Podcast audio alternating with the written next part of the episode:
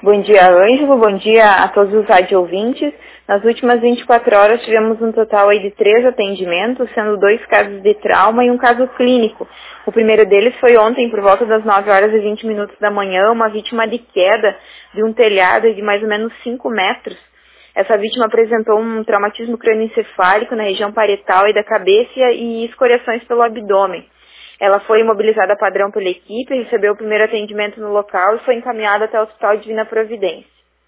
O outro atendimento, por volta das 19 horas, um paciente em sua residência apresentava-se hipotenso. Esse paciente já tinha histórico de prótese de fêmur. Ele foi encaminhado, então, até o Hospital Divina Providência, também conforme a orientação do médico regulador.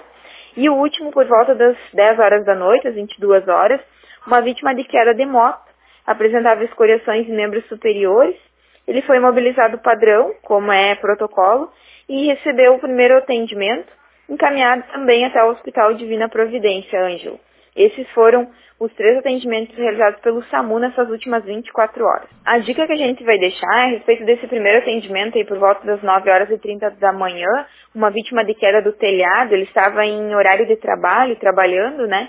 O uso correto e o uso devido dos equipamentos de proteção individual, os EPIs, né? Cabos de segurança, capacete, luva, óculos, hum, botina, né?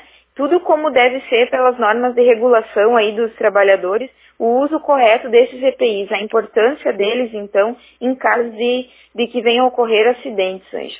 É isso que a gente deixa de orientação aí aos trabalhadores.